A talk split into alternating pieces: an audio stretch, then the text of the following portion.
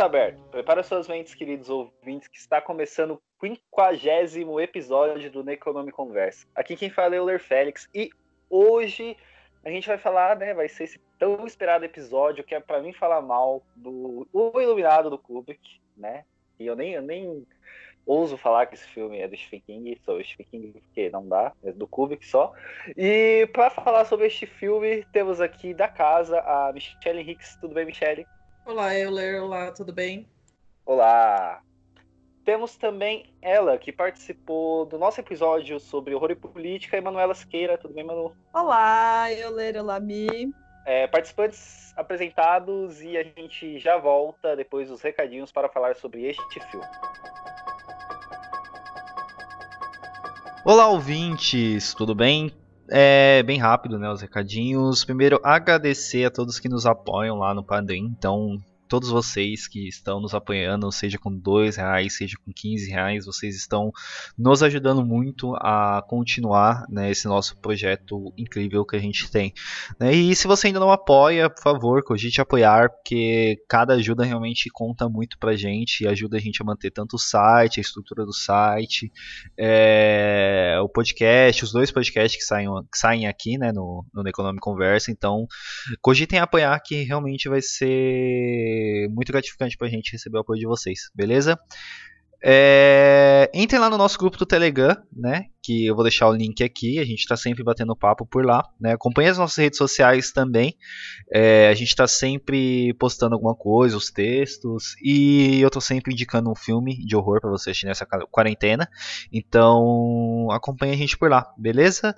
E é isso. Se quiserem deixar algum feedback sobre os episódios e sobre o que vocês gostariam de ouvir, algumas sugestões de, de filmes, séries, livros sintam-se à vontade, porque a gente vai ficar muito feliz em atender vocês. Beleza? É isso. Fiquem com o episódio que ficou bem legal. Tchau.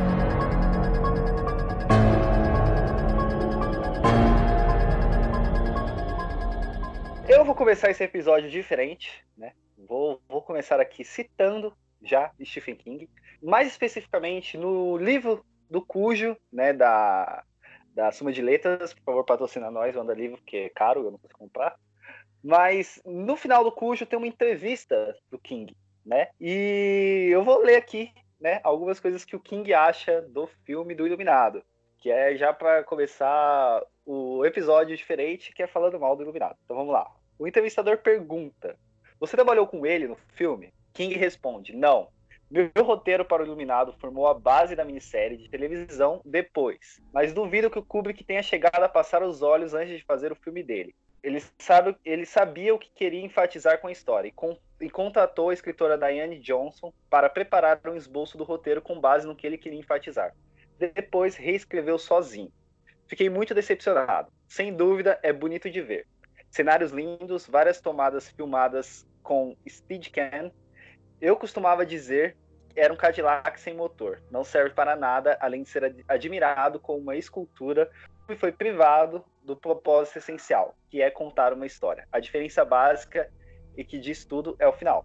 É, perto do fim do livro, Jack Torrance diz que ama o filho e depois morre na explosão do hotel. É um clímax muito intenso no filme do Kubrick, ele morre congelado. Né? Esse é começando falando que Stephen King odeia e tá aí e encerramos o episódio por aqui e até a próxima semana, gente. Tchau. Não tô brincando. Vou deixar já as duas defensoras desse filme já comentarem sobre isso. Né? Já vou, já vou começar jogando na fogueira. É, contradig, contradigam King aí, por gentileza. Manu, eu vou deixar você falar primeiro, porque você. Eu acho que eu tô no meio termo entre você e o Euler, então, por favor, comece. Ai, gente, vamos lá. Se tem que defender um homem, eu vou ter que escolher um para defender, tá bom? vou começar falando isso. Eu sei que vocês dois são mais leitores do King do que eu. É, então eu vou deixar vocês defenderem o King e não vou defender o King. É, eu leio. Adorei esse trecho que você leu, achei ótimo. Mostra uma. Uh, mostra o King super raivoso, né? Aquela coisa do. O, o, do ego ferido do homem escritor. E eu adoro o ego ferido do homem escritor, de verdade. É, ele diz, é engraçado porque nessa passagem ele diz assim: Ah, ele foi lá e chamou a escritora Dani Johnson e ela fez um esboço do que o Kubrick queria. o que eu acho bastante divertido, por, no site Scraps from the Loft, a própria Diane Johnson, Diane Johnson, ela conta, ela faz um relato é, de como foi escrever esse roteiro com o King. Eles trabalharam juntos, sentaram para escrever. Com o King, não, desculpa, gente. Uh, com o Kubrick. É, e aí, eu acho bastante engraçado, porque aí a, a própria Diane Johnson faz um faz uma defesa do, do roteiro com o Kubrick. Então, isso já deixa muito claro que eu sou uma fã do Kubrick. E eu realmente sou uma fã do Kubrick. Eu tenho, apesar de. É, eu estava falando para a Michelle hoje que, apesar de eu saber de vários podres do Kubrick, e ele é um, é um homem, um diretor, um diretor obsessivo, é um diretor perfeccionista, né? Então, se pessoas perfeccionistas são um pouco assustadoras, imagine um homem autor, diretor, perfeccionista, é muito pior, né, gente? Mas eu sou eu sou uma grande entusiasta do Kubrick, então eu gosto muito do Iluminado, gente. Eu sou uma defensora do Iluminado. É, eu gosto muito de pensar que foi a Dani Johnson a colaborou nesse roteiro, apesar das mulheres serem sempre com o nome bem pequenininho do lado, né? Então eu acho importante a gente saber que foi a Dani Johnson, que é uma, uma escritora e uma pesquisadora acadêmica de literatura uma mulher que influenciada pelo romance policial, pelos romances policiais. É, e eu gosto de pensar que a Dani Johnson deu Anne Radcliffe para o Kubrick ler, para ele pensar como construir os climas no, no Iluminado. É, então, o que eu gosto muito do Iluminado, o que, o, o que eu mais gosto do Iluminado, para começar a conversa, para defender, é justamente essa o medo. Eu acho que o Iluminado foi o primeiro filme que eu senti medo medo que eu digo, porque o medo é uma coisa assim, cara, depende. O filme pode ter monstro, pode ter fantasma, pode ter os poltergeist, pode ter aquelas criaturas horrorosas, os cenobites, pode ter um monte de coisa. Mas o no Iluminado foi a primeira vez que eu tive essa, o que o Freud vai chamar de infamiliar, né? É, foi esse medo de algo que é muito palpável, que pare, me parece muito real. Então, aquelas cenas daquelas gêmeas demoníacas que eu tive pesadelos horríveis, a minha infância e a adolescência, até hoje eu tenho pesadelos, toda vez que eu assisto Iluminado, eu tenho muito medo daquelas gêmeas do capeta. É, e aqueles quartos vazios e toda a construção de medo do Iluminado é algo que me pega muito, tá? Então, para começar defendendo Iluminado, gente, eu vou falar que é o filme, é o primeiro filme, e é o filme que, um dos filmes que mais me causa medo, sabe? Por essa coisa que é infamiliar, que é, essa, que é uma coisa totalmente plausível, é, que existe, mas ao mesmo tempo é realmente assustadora. Então eu acho as cenas dos quartos e das gêmeas algo muito assustador. Mas como eu falei, eu não sou uma leitora assídua do King, então eu imagino que leitores e leitoras do King devem ficar bastante putos com a adaptação do Kubrick. Mas eu sou uma fã de Kubrick e, e fazer o quê, né, gente? É, a minha defesa é essa, é, é como eu senti medo com em relação em relação ao Iluminado e sempre sinto quando eu assisto. Me defenda aí ou fale mal. Bom, é, vamos lá. Eu vou defender mais ou menos cada um dos homens, né? O Euler defendeu o King, a Manu defendeu o Kubrick, eu vou ficar no meio termo. Vamos lá. É, esse é um dos primeiros filmes de terror que eu vi na vida. Inclusive, eu tenho esse DVD graças a Manu, que me deu um box de adaptações do, do, do King há muitos anos, sei lá, 2009, isso antes até. Então, é sempre muito confortável olhar para esses DVDs, do, principalmente o Iluminado, né? Tipo, pela infância, pela amizade, aquela coisa toda. Eu vejo esse filme uma vez por ano, já vi no cinema, comemorei um aniversário meu vendo no cinema e gosto muito, muito mesmo. Mas dessa vez eu o revi depois de assistir a série. E eu li o livro de novo ano passado. Eu tinha lido com 13 anos, aí eu reli ano passado. Realmente, o Kubrick esqueceu, assim, completamente muita coisa do livro. E tá tudo bem, porque são duas mídias diferentes. A gente falou disso até em outros programas, que a gente tem que aceitar que um filme nunca vai ser igual a um livro. E é normal isso. E tá bom. É, pensando agora, depois de rever a série e reler o livro, realmente, a descida do Jack Torrance é muito rápida. No livro demora. tem muitas pinceladas do passado dele, e no filme não. Cita que ele cometeu uma violência com o filho, que ele era alcoólatra, que ele perdeu o emprego e pum, acabou. É, mas também, muita coisa eu acho que é frescura do Stephen King, porque é preciosismo de homem. Ai, meu trabalho intocável e não sei mais o que. É, mas também o Kubrick era um lixo de ser humano, principalmente com mulheres, né? Porque o, o Jack Nicholson até comentou em algumas entrevistas que foi bem difícil, que o tratamento com o Kubrick era difícil porque ele era um perfeccionista e tal. Mas com a com a Shelley Duval foi extremista, tipo, ela ficou doente, o cabelo dela caiu durante o filme, ela quase teve um colapso nervoso. E isso me lembrou muito o que o Otto Preminger fez com a Jean Simberg no Seberg na quando eles fizeram Santa Santa Joana. É, de acontecer da, dela literalmente pegar fogo e ele esperar para pedir socorro porque ele queria captar, capturar uma cena, uma face de dor, sabe? Então, me parece muito que o, o Kubrick fez isso com a Shelley Duval, o que é abominável, né? E também, né, tem aquela história do, do filme ter entrado no, no Guinness, porque a cena do dela com o taco de beisebol foi rodada 127 vezes, sabe? Isso é absurdo, né? Mas enfim, críticas à parte, a cada um deles. Stephen King pela frescura dele, o Kubrick por ser um lixo. É um filme que eu gosto muito, foi muito bom rever. E apesar dessa, dessa coisa que eu notei depois de velha, que essa descida dele pro abismo é muito rápida, eu continuo gostando muito do filme. É, eu acho que o tratamento que ele teve com a, a, a Shelley Duval, acho que é um dos motivos mais é, mais corretos assim de não gostar tanto do, do filme, né? Se você for, for elencar. Né, eu, se eu não me engano, acho que tem sempre roda por aí, né, o, nos grupos de Facebook da vida, né, ele gritando com ela em algumas cenas, tipo, de uma forma super agressiva, né, então é, é, é foi realmente uma, uma situação muito complicada, assim.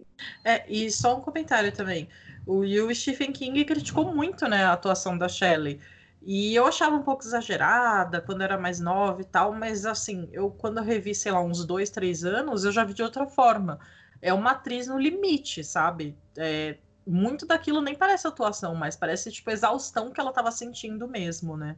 E só um comentário também de comparação com o livro. É, ela era loira e uma menina, uma mulher que nunca sofreu nenhum problema na vida, e o Stephen King critica porque dá a impressão que a Shelley Duval já, a Wendy da Shelley Duval já passou por muito perrengue, né? Novamente, isso é um preciosismo, né? E o Stephen King parece que queria Jessica Lange no papel, né, e tal.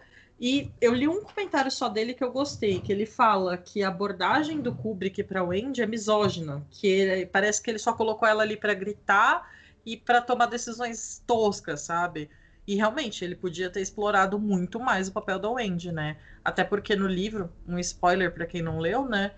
É, o livro vai um pouco além depois que o hotel explode, que não é o caso no filme, né? Que como o Euler já comentou. Depois que o hotel explode, a Wendy pega o, o Dane e eles vão morar na Flórida, perto do Dick, no calor, longe da neve e tal, né? E aí você vê que ela é uma mulher forte. E ela tá toda fodida, ela tá com problema na coluna e ela tá cuidando do menino, né? Então, ela não é uma mulher, assim, fraca. E ele podia ter explorado muito, muito mais, né? Tanto o King quanto o, o, o Kubrick.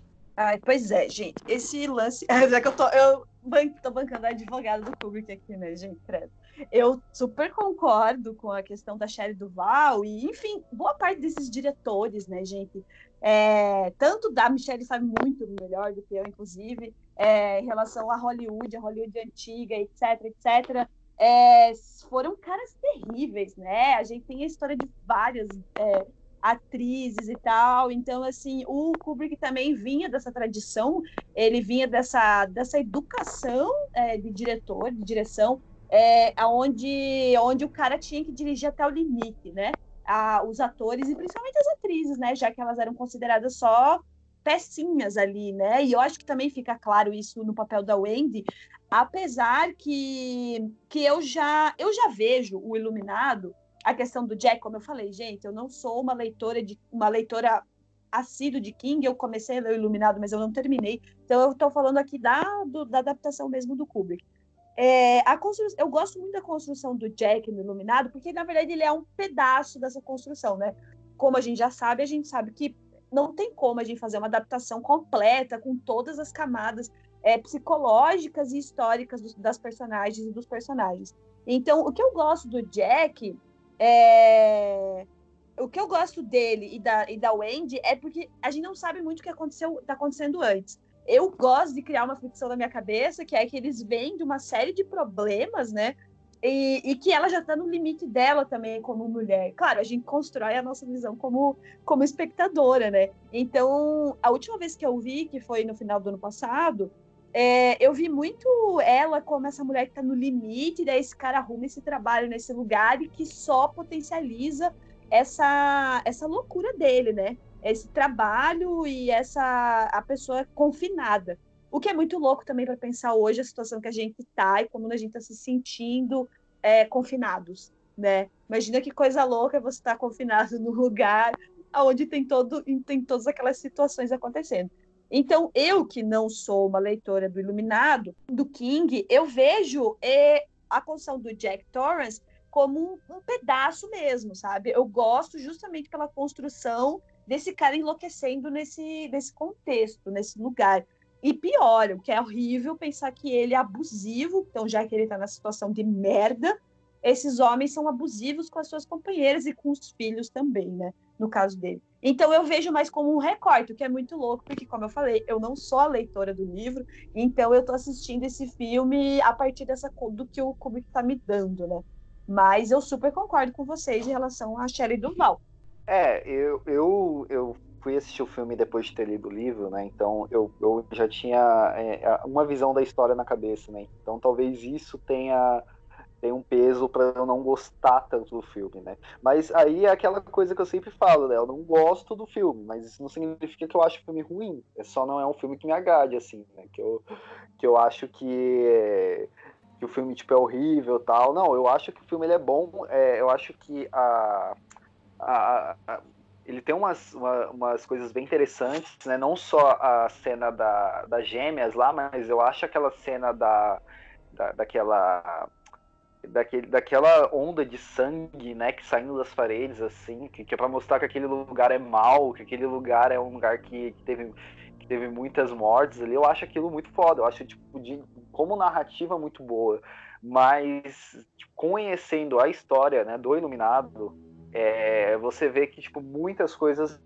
foram simplesmente ignoradas, né, e outras, tipo, umas que não tinham tanta importância, foi, foram bem exacerbadas, assim, né? O, o, que, na verdade, é uma, uma característica até do Kubrick, né? Você, Manu, que, que conhece, né, que gosta bastante do Kubrick, é, sabe como é que ele é para adaptação, né? Ele pega o que ele quer e ponto final, né? Se não me engano, do 2001 também, ele é um pouco assim também. E eu acho que nesse sentido, de eu, de eu ter conhecido a, a, a história antes para mim foi um pouco ruim, assim, a, a, experiência do filme, mas isso não significa que eu acho o filme ruim. É, é, é legal você falar isso, só para comentar a questão da adaptação, porque é que daí eu também já venho dessa, disso, de gostar muito do que, do, do que o Kubrick faz com as adaptações, sabe? De, de eu gostar dessa coisa, ah, foda-se o autor, o autor, e eu vou fazer o que eu quero. Ele faz isso com Barry Lyndon, ele faz isso. O nosso Laranja Mecânica foi o primeiro filme dele que eu vi, e eu era uma adolescente, a Michelle sabe muito bem, nós éramos é, adolescentes muito loucas por Laranja Mecânica, e eu acho o final do Laranja Mecânica uma bosta do, fi do filme, não, desculpa, do livro. Aliás, Laranja Mecânica é um, filme, é um filme problemático, é um livro problemático, enfim, não veio a gente discutir isso agora. Mas, assim, eu gostava muito de, dele olhar para aquele final do livro, que eu acho uma bosta. Não sei se a gente pode esse tipo de expressões aqui.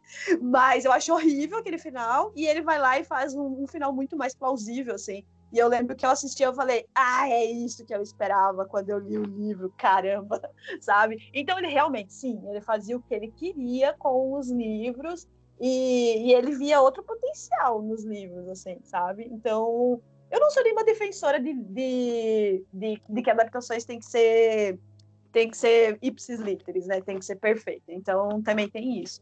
Mas então eu já vinha disso dele, de gostar do que ele fazia com os livros, sabe? Então eu acho que eu aceitei mais fácil por conta disso. Eu não sei o que a mim, como é que foi para mim. Eu não lembro se a gente já comentou sobre a adaptação do Laranja Mecânica. Olha, eu li o livro do Laranja Mecânica, eu acho que em 2005, e eu tinha visto o filme, sei lá, umas cinco vezes só. Então eu lembrava muito pouco do filme quando li e tal, e foi muito difícil ler o livro com aqueles termos todos, né? Então eu preciso reler e rever. O filme eu revi no cinema também tem pouco, tem bastante tempo, na verdade, 2012. Então, quem sabe a gente não faz um outro podcast sobre Laranja Mecânica.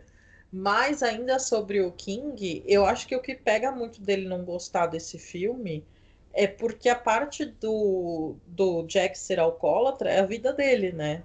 É, tanto que no, eu comentei isso no programa anterior, comento de novo.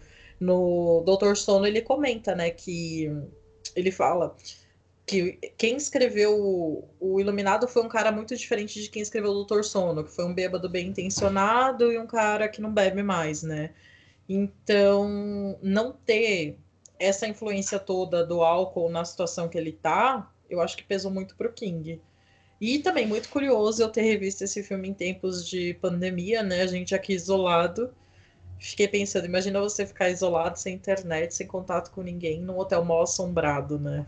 Essa pergunta eu quero fazer para vocês. Agora, independente de a gente gostar ou não, a gente pode falar entre do livro ou do filme. É muito louco pensar isso hoje. É como se eu entendesse o Jack Torrance escrevendo, sabe? Tipo, eu acho que o começo da, do, da quarentena, por exemplo, era muito ele escrevendo, é, muito trabalho faz do Jack um bobalhão, sabe? Era muito isso, do tipo, agora eu posso sentar e posso ler um livro, ou eu tenho que, eu vou me adaptar a outras coisas, porque eu não preciso sair de casa imediata, imediatamente, etc, etc. Então, eu fiquei pensando muito hoje, hoje mesmo, quando estava pensando sobre o filme para conversar com vocês, eu fiquei pensando muito assim, essa relação de você estar tá trancado num lugar porque as, muitas das pessoas que estão trancadas hoje, elas já não estavam bem, por exemplo, antes, e de repente elas têm que ficar trancadas, sabe? Porque não é. Aquilo ali não surgiu do nada, né? A, a essa a loucura, entre aspas, dele. É, ela surge muito. Ela já está incubada no cara, sabe? Então eu fiquei pensando muito como é um filme ou um livro muito incrível de se ler nesse momento, ou não incrível, não sei, né? Depende. Mas enfim, eu ia perguntar para vocês o que vocês pensavam em relação a isso. É, quando eu comecei a ver as questões de isolamento, assim, eu também dei uma, uma refletida sobre os momentos atuais, assim, né?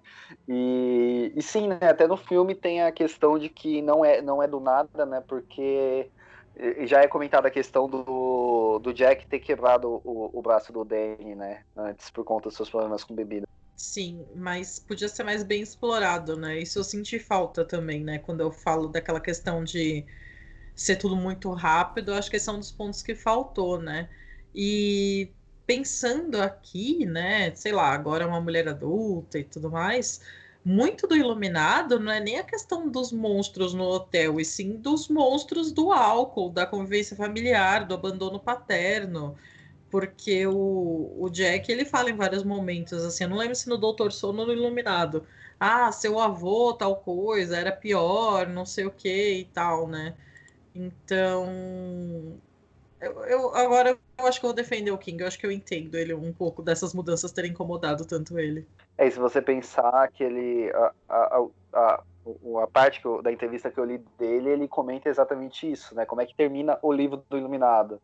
Com ele, com Jack falando que ama toda a família dele e morrendo naquela explosão do hotel, né? Ele meio que sacrifica ali na, na, na, situação para que eles consigam e eles fogem, fujam, né? E no filme não, no filme eles morrem sozinho congelado, assim, né? Tanto é que é, quando, quando alguém fala assim, né? Não lembro se foi, acho que foi até o Stephen King mesmo que falou em alguma entrevista, ele fala que o final do livro ele é quente, né, por causa da explosão, e o final do, do filme ele é frio, né? E não frio só porque ele fica tudo congelado né? E, mas é frio porque não, não passa emoção nenhuma, é só o fim, né? E aí, nossa, falando isso, me lembrei da, de uma série, sei que muita gente gosta, que é Friends, né? Que quando alguém lá lê Iluminado, coloca no, no, no, no, no congelador. É que, que parece que o, no filme do Kubrick, ele não tem redenção, né?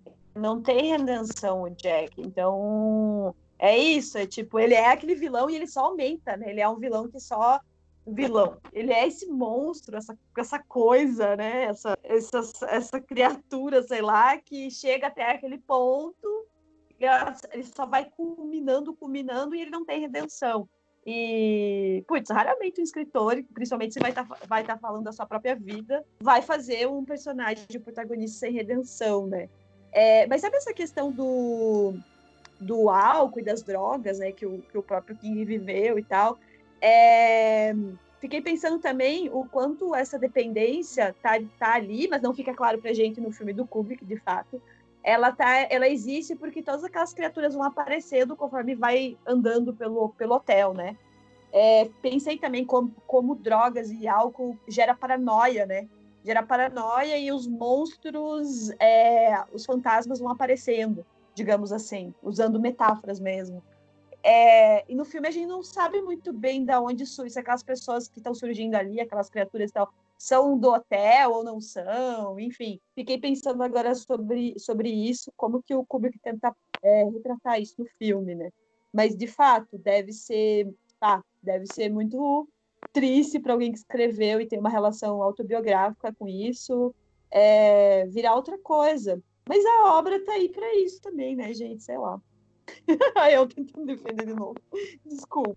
Não, mas é, voltando àquela questão da adaptação, né? Eu estava lendo um texto de cinema e estava fazendo uma relação sobre a adaptação de da, da, questão do teatro filmado, essas coisas assim, né? E se eu não me engano, em algum momento é, ele falou que quanto mais literal for a, quanto mais literal for a adaptação, menos literal vai ser, porque a, a, a obra que você está adaptando ela não foi feita para o cinema, né? Tipo, o teatro, a, a peça teatral não foi feita para passar no cinema, ela foi feita para o teatro. Então, ela usa os mecanismos do teatro para isso. E assim como o livro, né? O livro ele usa os mecanismos do livro que funcionam. Então, muitas vezes aqueles mecanismos não funcionam numa tela. Então, eu Sim, entendo tá, que haja. Tá valendo o né? Exato. Isso. É. É, mas aí é, bom, vai ter o Bergman que vai dizer o contrário aí depois. Mas enfim. enfim, enfim, enfim. É, vai ter, vai ter muitas discussões. Bom, outra coisa que eu acho do. Uma coisa que eu, até falo normalmente, sempre que eu tô citando esse filme, mas é, é por causa de todas essas coisas que a gente tá falando aqui, que eu até brinco que o Dr. Sono ele acaba dando uma redenção pro filme do Iluminado em relação ao King, né? Porque tanto na questão do, da, da expansão do, do, do, universo do Iluminado, quanto na questão com álcool, eu acho dá, dá uma, uma, uma visão melhor, quanto na, no final também, eu acho que o final do, do filme do Iluminado do filme do Dr. Sono, ele, ele tenta dar aquela redenção também. Então, é, não sei se vocês chegaram a ver, mas a gente vai fazer outro episódio sobre o Dr. Sono, né? Mas é, é algo que eu, eu senti, assim, né? O Mac Flanagan, ele tentou dar uma, uma, puxadinha ali, mesmo que ele fez todo o filme do Dr. Sono em cima do, do, do, do filme do Iluminado, mas eu senti que foi uma, um pouco de redenção também com a obra eu vi o Dr. Sonas fim de semana, né? E eu não sei, eu entendo muitas das escolhas ali, vou até comentar melhor no próximo programa, mas eu não gostei muito daquele final. Não sei, tipo, essa ideia dele de tentar resolver o que rolou no filme no livro, eu acho que ficou no meio do caminho, sabe? Não é um filme ruim de forma alguma, gostei muito, achei bem confortável de assistir, né? Mas eu gosto disso que o King criou, sabe? Que o hotel explodiu, acabou e é isso mesmo, sabe? Enquanto que no do King, do, do Kubrick é aquilo, né? Tá ali o hotel, o que, que vai acontecer com ele, né? Então é o que o, o Flanagan tentou fazer, né? Mas, cara, eu vou devo dizer que fazer essa maratona iluminado durante a pandemia tá, tá sendo bem divertido. Eu não vi, eu não vi ainda o Doutor Sono, eu não sei porque eu tô me enrolando tanto para ver esse filme. É, mas eu fico pensando, o que eu posso comentar sobre isso é pensar muito como. Aí a gente vai colocar uma polêmica aí, mas que os ouvintes e as ouvintes podem pensar depois. Essa necessidade do cinema de gênero de, de resolver as coisas, sabe? É, não só o cinema de gênero, o terror, o horror, mas é, é, engraçado que o Euler começou falando da expansão do universo, aí eu já comecei a rir aqui, pensando que tem essa linguagem é, de videogame quase, né? Quase não, mas é. Pensando como essa necessidade de redenção ou de resolução das coisas, que, que, que isso é muito claro, né? No cinema de gênero, que tem, sei lá, é, 10, 11 filmes para resolver. Eu fiz, a, a, a Michelle já tinha feito, Aí eu resolvi fazer, o Dani fez, depois eu resolvi fazer a maratona do, do, do Pânico. E aí eu fiquei pensando assim, putz, é, Craven, você ficou batendo na mesma tecla o tempo inteiro. Tem várias coisas boas, eu acho que muita coisa boa. Eu gosto muito quando chega no final e ele não e ele não se leva a sério. Mas eu fico pensando muito nessa questão da redenção mesmo, sabe? Por que, que os fãs e as fãs anseiam tanto por isso, sabe? Então, eu também gosto de pensar nessa ideia do hotel como algo que acaba ali, porque o hotel, ele é uma entidade também, né? Eu gosto muito dessa ideia de que as coisas, que é uma coisa também de cinema de gênero, que as coisas físicas, tipo casa, castelo, é, que isso vem da Shirley Jackson também, essa coisa da casa, castelo, etc., ela é uma entidade. Eu gosto que as coisas estejam no físico também.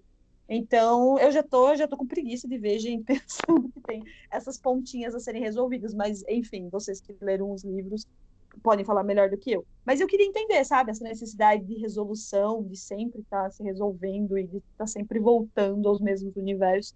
É uma coisa que me interessa muito pensar porque tem essa necessidade, sabe? Cara, eu eu fico meio viciada nas coisas, né? Você me conhece há muitos anos, você sabe como é que eu afundo quando eu tô obcecada com algum assunto, né? E isso aconteceu quando eu li, por exemplo, o, Os Homens que Não Amavam as Mulheres, do Stieg Larsson, né? Eu vi o filme do, do, do Fincher, eu vi o filme sueco e eu li o livro. E aí eu escrevi um puta texto na época num blog que eu tinha comparando os três e tal eu acho que não é nem questão de eu ficar esperando resoluções aqui ou ali. Eu gosto de ficar entendendo por que, que cada um fez uma escolha, sabe? Então, eu tô bem afundada nesse mundo do Iluminado agora, lendo sobre, lendo King, vendo coisas que o Kubrick falou. O, ainda não entrei no Flanagan, mas eu vou entrar em breve. Mike Lan, Flanagan, né? É Flanagan. Flanagan é o cantor. E, e ficar pensando, assim, porque cada um fez uma escolha, né? Mas enfim, todos, eu acho que todos são válidos no final das contas. Eu só queria falar da, da questão do, da expansão que eu falo, e aí eu já vou voltar para o filme, que é a questão do, do que é ser iluminado, né? Porque, olha, não sei para vocês, assim, mas sinceramente, para mim, eu não vejo muito do iluminado, do que, que é ser iluminado no filme do Cubo. Pode ser que seja um problema meu, né? Mas eu não, não vejo muito. É... Não vejo que tem sentido nenhum. Tanto é que sempre que eu, que eu converso com alguém que não não é tão fã de gênero assim, tal, de cinema de gênero, ele não entende que o, o hotel ele não estava querendo todos ali, ele estava mais querendo o Dani, porque quem era o iluminado ali com bastante força era o Danny. Né? Ele usa o Jack como uma, como uma, uma, uma ferramenta de fazer com que o, o com que o, o, ele mate o Danny e faça com que ele fique para sempre lá, né? E quando eu falo que o, o Dr. Sono ele dá aquela aquela expansão, é porque ele dá, ele, ele mostra realmente o que é ser iluminado, né? Não é só é, ler a mente e ver coisas, assim, né? É, tem, é muito a mais, assim, né? E tão a mais que tem até, tipo, um X-Men, assim. Então, é nesse sentido que eu falo. Olha, eu acho que essa questão do iluminado, ela fica muito mais bem explicada também no livro do Doutor Sono, né? A gente sabe que o Danny é um menino que tem algum tipo de poder, a gente sabe que o o Dick também, né, que se comunica com ele, e a gente imagina que há mais, mais pessoas, né, no mundo que sejam iluminadas. Mas é outra questão que ele explica mais no Doutor Sono, quando o Dick conta do avô, que era um lixo, da avó, que era iluminada e tal. Isso também ele fala um pouco no Iluminado. Mas enfim, isso é bem mais aprofundado no Doutor Sono e tanto dessa questão do, das pessoas que se alimentam dessa iluminação, que elas existem há muito tempo e são muitas, né? Então isso é só uma pincelada no Iluminado mesmo. Mas eu acho que se o Kubrick fosse entrar nesse mérito, não ia ter só duas horas, ia ter uma temática totalmente diferente, né? Não ia ser só um filme de terror. Nossa, totalmente. Eu, tanto que assim, é, eu demorei um tempão também, só lendo sobre adaptação e tal, para entender por que, que por cargas d'água se chamava é, The Shining ou Iluminado. E eu sempre pensava, pô, por que não chama esse filme de Overlook Hotel? Faz muito mais sentido, né? E realmente, eu acho que assim, para quem vai ver só o filme e vai trabalhar com aquele universo ali, é não quase não faz sentido nenhum eu acho quase não. Para mim não faz sentido quase algum é, se chamar o Iluminado. É, é, realmente, acho que não faz sentido. E nada a ver, gente, fazer um comentário muito idiota. Eu fiquei pensando agora no Danny andando pelos corredores do hotel e lembrei de O Fantástico Mundo de Bob. Desculpa. Não, mas é super a ver mesmo, com certeza. Mas ainda nessa questão do iluminado, né, quando tipo, eu, eu, falo, eu falo disso porque é, no livro realmente não é que nem no Doutor Sono, né? Porque no Doutor Sono ah, tudo gira em torno em relação a isso, mas no livro tem mais situações que você entende o, a motivação do hotel de querer o Danny, né? É, só do fato do Danny, se eu não me engano, tem até alguns diálogos entre o Dick e o, e o, e o Danny depois, né? Na, depois que acaba tudo, né? Que, que, que o hotel para ele era poucas coisas, mas depois, né? Com o Danny, como o Danny ele é muito mais forte, né? Ele, ele consegue acordar o hotel e deixar ele bem mais forte do que ele, que ele conhecia, né? Quando ele trabalhava lá na cozinha. E, e sim, tem essa questão também de que de que o dia que ele fala, né? Que é, eu sou iluminado e eu sei que eu sou iluminado porque a minha avó era iluminado e era iluminada e, e eu sempre conversava com ela, passava horas conversando com ela sem abrir uma sem abrir a boca, né? Então eu acho que não, eu entendo, né, que seria uma, uma questão muito você levaria o filme para outros caminhos, né? Mas eu acho que seria importante, né? Para mim, na minha visão assim, né, da, do que eu conheço da história do Iluminado, para mim seria importante ter sido um pouco mais trabalhado isso. Ter, ter, ter ser um pouco mais trabalhado a motivação do hotel querer o, o, o Danny, né? Não, não só o hotel. O hotel, ele não só fez aquilo porque é, qualquer pessoa que fosse lá, né? Eu acho que o, o, com o Danny lá foi diferente, isso merecia ser explicado melhor.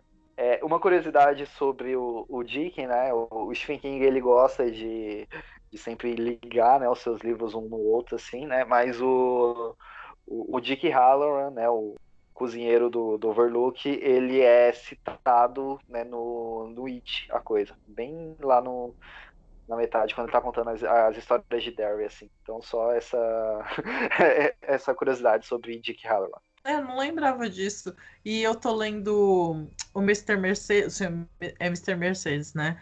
E aí tem uma cena que ele fala: Ah, essa máscara parece daquele palhaço lá do filme da TV, acho que é Pennywise o nome. Eu fiquei, olha o ego desse homem, eu amo. Fica fazendo autocitação. Algo típico de escritores e diretores de, de, de, gênero, né, gente? Eu comecei a tirar print Exato. de todas as cenas que aparecia a, a blusa de lã.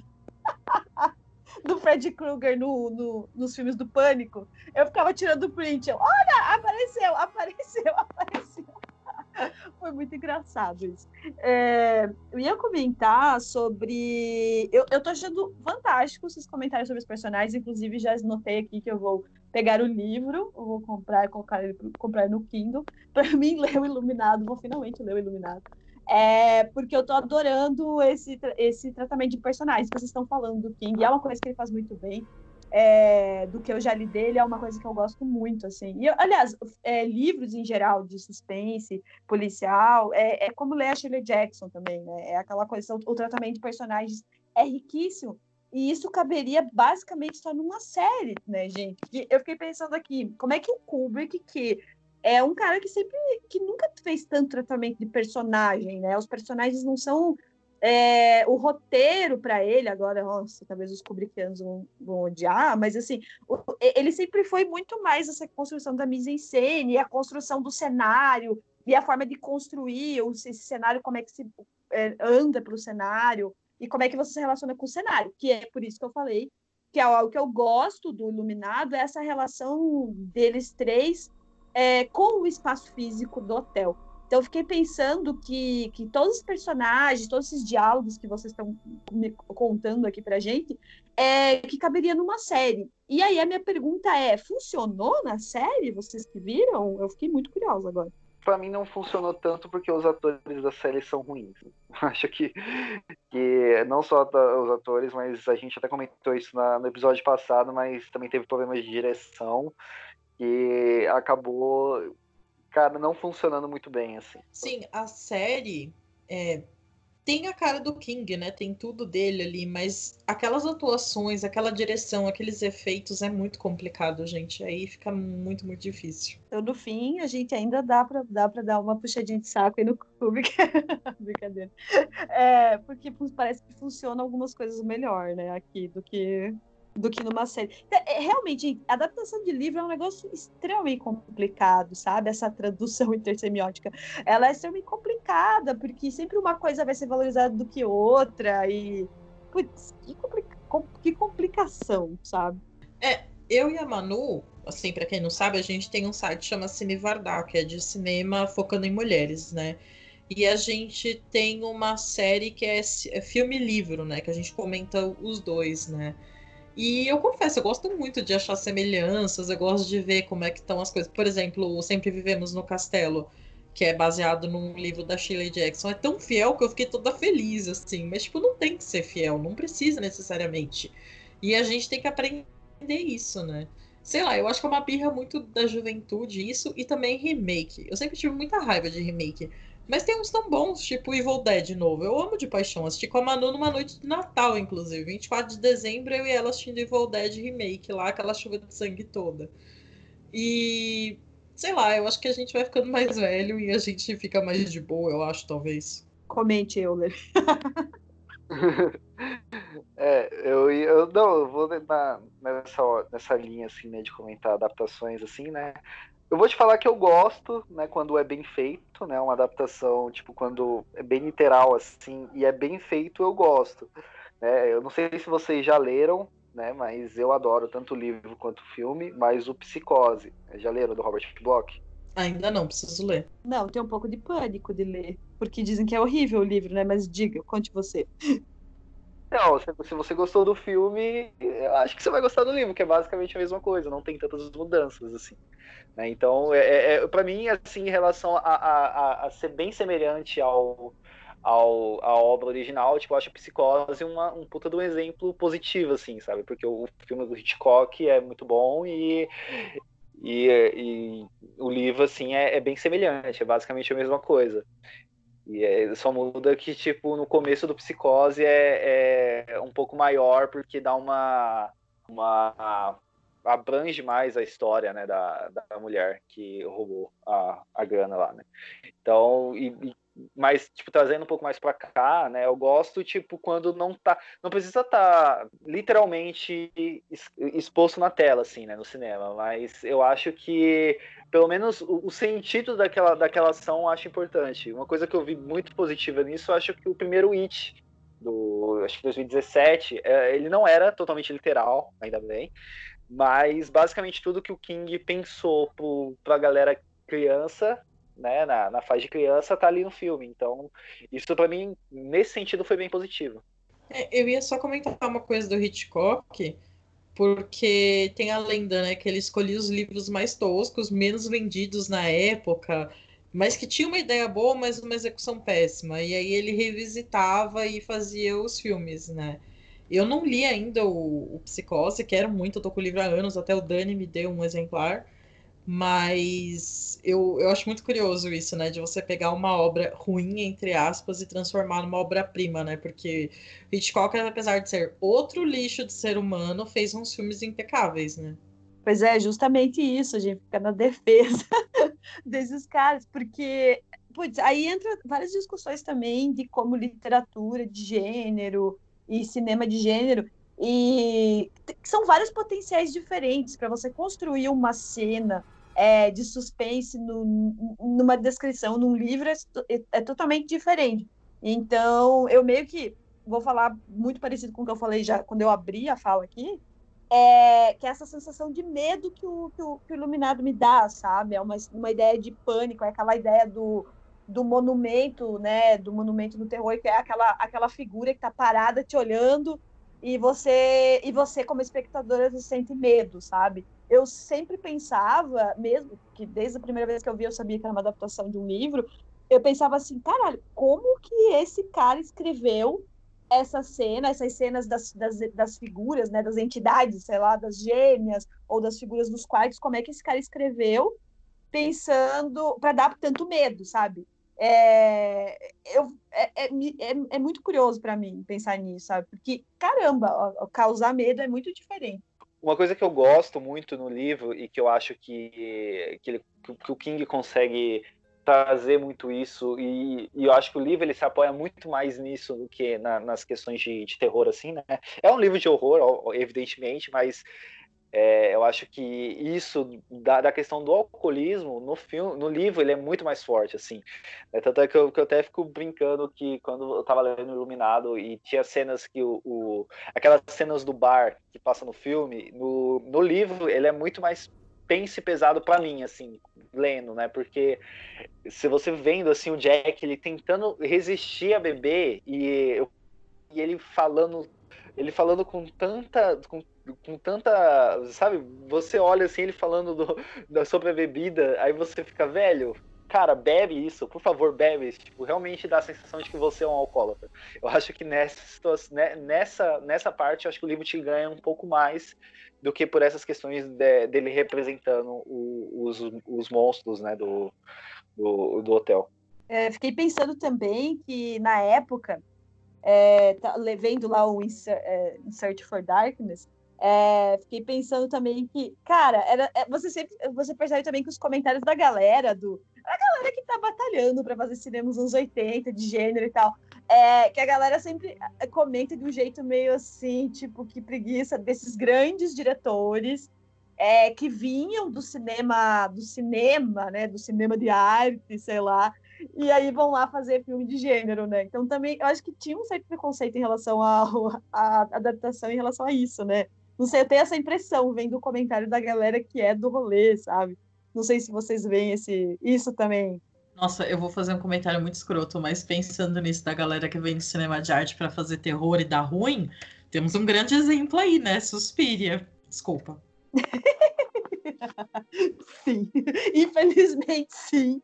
É muito complicado isso, né? Mas, é, mas os anos 80 funcionou melhor, você não acha? Sei lá, ah, com, a própria com toda certeza, porque um filme Near Dark e tal, enfim. Exatamente, porque um filme que tem a Tilda Swinton não ser bom, o cara tem que dirigir igual um nariz o filme, né? Nossa, e realmente, gente, eu, eu, eu acabei revendo os dois filmes um atrás do outro. Socorro. Olha, eu sou apaixonado pelo Argento, então eu só vou me, me, me, Só vou falar que eu achei o Lobo Suspiro uma bosta, só isso. Finalmente os três entram num consenso nesse podcast. E nem é sobre o Iluminado. Muito bom. E olha que eu não sou uma grande defensora do Argento, hein, gente? Polêmicas. Não, mas eu também não defendo Argento, não. Inclusive, em breve teremos Argento aqui no Necronome Conversa. Fica aí o spoiler. Aí dessa vez vai ser eu que vou apanhar, porque eu adoro todos os filmes do Argento. Então, Até aqueles quase Argento do começo dos anos 2000? Final dos 90? É, eu, eu, gosto de coisa ruim. Pelo amor de Deus, Euler, me respeita, sabe? Mas, bom... Bom, vamos voltar né, ao Iluminado. Vocês querem puxar alguma coisa que vocês querem? O que eu queria é, falar né, do, do, Iluminado era basicamente isso, que eu, eu acho, eu não acho ele um filme ruim, né? Eu não acho que ele seja um filme que, ai meu Deus do céu, a pior coisa que, que já fez. Eu acho que ele tem problemas, eu acho que é como história, né? Se você pegar a, a história do Iluminado, eu vejo esses problemas que a gente falou tanto em construção de personagens, quanto em preferir focar em umas partes da história que para mim não fazem muito sentido. Mas lembrando que essa é minha opinião, não é, não, não estou impondo isso para ninguém. E, e cara, mas eu, eu acho que ele, é, eu acho que é um filme importantíssimo pro, pro cenário de horror, assim. Não, é, era só é, é, isso que eu queria dizer. Assim. A gente entende, você tem suas críticas, mas elas são válidas, né? E como eu disse no começo do programa, eu acho que eu tô no meio termo entre você e a Manu, porque eu defendo com doses muito moderadas, né, os dois. Mas assim, o filme revendo, ele continua sendo cinco estrelas, coraçãozinho, porque ele traz para mim a mesma sensação de quando eu assisti pela primeira vez criança, sabe? E um filme continuar trazendo isso para você depois de tantos anos, para mim isso faz dele ser muito foda, né? E uma coisa que a gente não comentou aqui, eu só queria comentar por cima, que é a trilha sonora, né? Que a trilha sonora da Wendy Carlos nesse filme é impecável, cara. Você escuta aquela musiquinha da abertura do filme e aquela abertura também, né? O carro indo na montanha, a câmera seguindo. Cara, aquilo é muito icônico. Aquilo é muito, tipo, grandes cenas do cinema, sabe? Não só de terror, mas da história do cinema mesmo. É, eu. eu... Eu acho que tem, ali tem muita coisa do cinema do Kubrick, muito massa. É, eu sempre que revejo o filme, eu fico pensando assim: ah, esse é um, é um filme que é um bom motivo para não gostar do Kubrick, porque não era o rolê dele, mas ele transforma o filme nisso. E, imagina, uma pessoa birrenta e perfeccionista, ele vai lá e filma isso. É, eu concordo com a Mia, é um dos filmes tipo, que me marcou muito desde a infância. E, e, sempre que eu revejo na adolescência, depois e agora, que eu vejo basicamente todo ano, é, eu sempre fico, caramba, eu ainda tenho pânico desse filme, e eu não tenho medo de praticamente nada, não tenho nojo de nada, não tenho medo das coisas. E ele me dá um pânico, me dá um certo medo, então eu acho que é, funciona muito bem. E funciona por conta dessa trilha sonora incrível, que é um, uma coisa que o Kubrick sempre trabalhou muito bem. Eu acho que mesmo em 2001, por exemplo, não seria quase nada do que ele é, mentira, exagero, mas assim, 40% do filme é a trilha sonora. E, e aquela, aquela câmera colada, nas, né, colada assim na orelha daquela criança andando por aquele hotel demoníaco, aquela a, as construções de cena, né, a direção de arte ali é uma coisa incrível, assim, eu sei que parece assim, meio chato, ah, a direção de arte, mas é, é que é um negócio que ele era tão perfeccionista que realmente aquilo ajuda a causar o pânico. Então, então é esse filme que é que apesar do Kubrick ser essa pessoa, cheio de problemas que a gente deve criticar com toda certeza. Como eu falei no começo, eu vou ter que defender um homem, eu vou ter que defender ele aqui, nesse caso, apesar do King ser uma pessoa que merece algumas defesas também. É, mas eu, eu, eu, eu gosto de defender isso e cada vez que eu leio alguma coisa a mais eu fico mais empolgada, que é o caso, a, nesse momento, nessa última vez, foi a questão da Dani Johnson, ter colaborado para escrever. Eu, eu, como uma pesquisadora né, de, de autoria de mulheres, eu fico sempre muito animada de pensar que um cara é, que tinha essa moral, era hegemônico, branco, né, europeu, morando né, nos Estados Unidos, é, com, chamou essa escritora, né, uma escritora, e que é. E, e, outra coisa que eu queria só comentar, aproveitar, é que o Kubrick leu The Shadows Nows, Nows que é um livro de 74 da, da, Anne Johnson, e ele é um livro que, assim, gente, você não acha em lugar nenhum. Então, isso quer dizer muita coisa. O Kubrick leu, achou que tinha um, um, clima super assustador no livro. É um livro que um cara que tem moral e tal, as pessoas leem, estudam no cinema, leu e quis que ela trouxesse esse ritmo e essa atmosfera para o filme dele. Mas é um livro que hoje você não encontra em lugar algum. E é um livro de 74, um livro que vendeu pra caramba, etc, etc. Então, isso também quer dizer muita coisa, sabe? Em relação, em relação a isso. Então, eu vou defender o Iluminado porque tem o dedo da Dani Johnson no roteiro. Então, eu fico. Cada vez que eu assisto, eu fico mais empolgada por conta desses pequenos detalhes. Apesar do Kubrick merecer todas as críticas possíveis. Eu vou comentar só duas coisinhas bem rápidas, né? É, a gente estava falando da trilha sonora e tal, da, do impacto disso nos filmes também tem a questão de como o Kubrick filmava, né? Porque o Danny no triciclo passando pelo carpete, pelo chão de madeira, e também aquelas cenas do Jack jogando a bolinha na parede, voltando aquele eco. Cara, isso é muito clima de filme de terror, assim. Para fazer um filme de terror, você tem que saber trabalhar o som. Tem, e, tipo, não ficar aquela musiquinha de suspense pra cena que vai dar um medo, que vai dar um susto, sabe? Tem outras formas de fazer. E o Kubrick já tava fazendo isso no final da década de 70, né? Que eu acho muito foda. E também, outra coisa que eu acho muito espetacular, que eu tava revendo agora e ficando, caralho, mano. Aquela cena dele com o do Here's Johnny, né? Do Machado na porta. É claro, aquela cena já existia no filme A Carruagem Fantasma, do Victor, alguma coisa, né? Mas aquele movimento de câmera que vai é, acompanhando ele, levando o machado para trás e para frente, você balança junto assistindo aquilo, sabe? Então, caralho, que foda. Eu gosto muito desse filme, não adianta. Gente, só um comentário antes do eu falar. E assim, outra coisa é Jack Nicholson e a né? E a própria Shelley Duval ali, tudo bem, a gente comentou já no começo da Shelley Duval, super mal utilizada.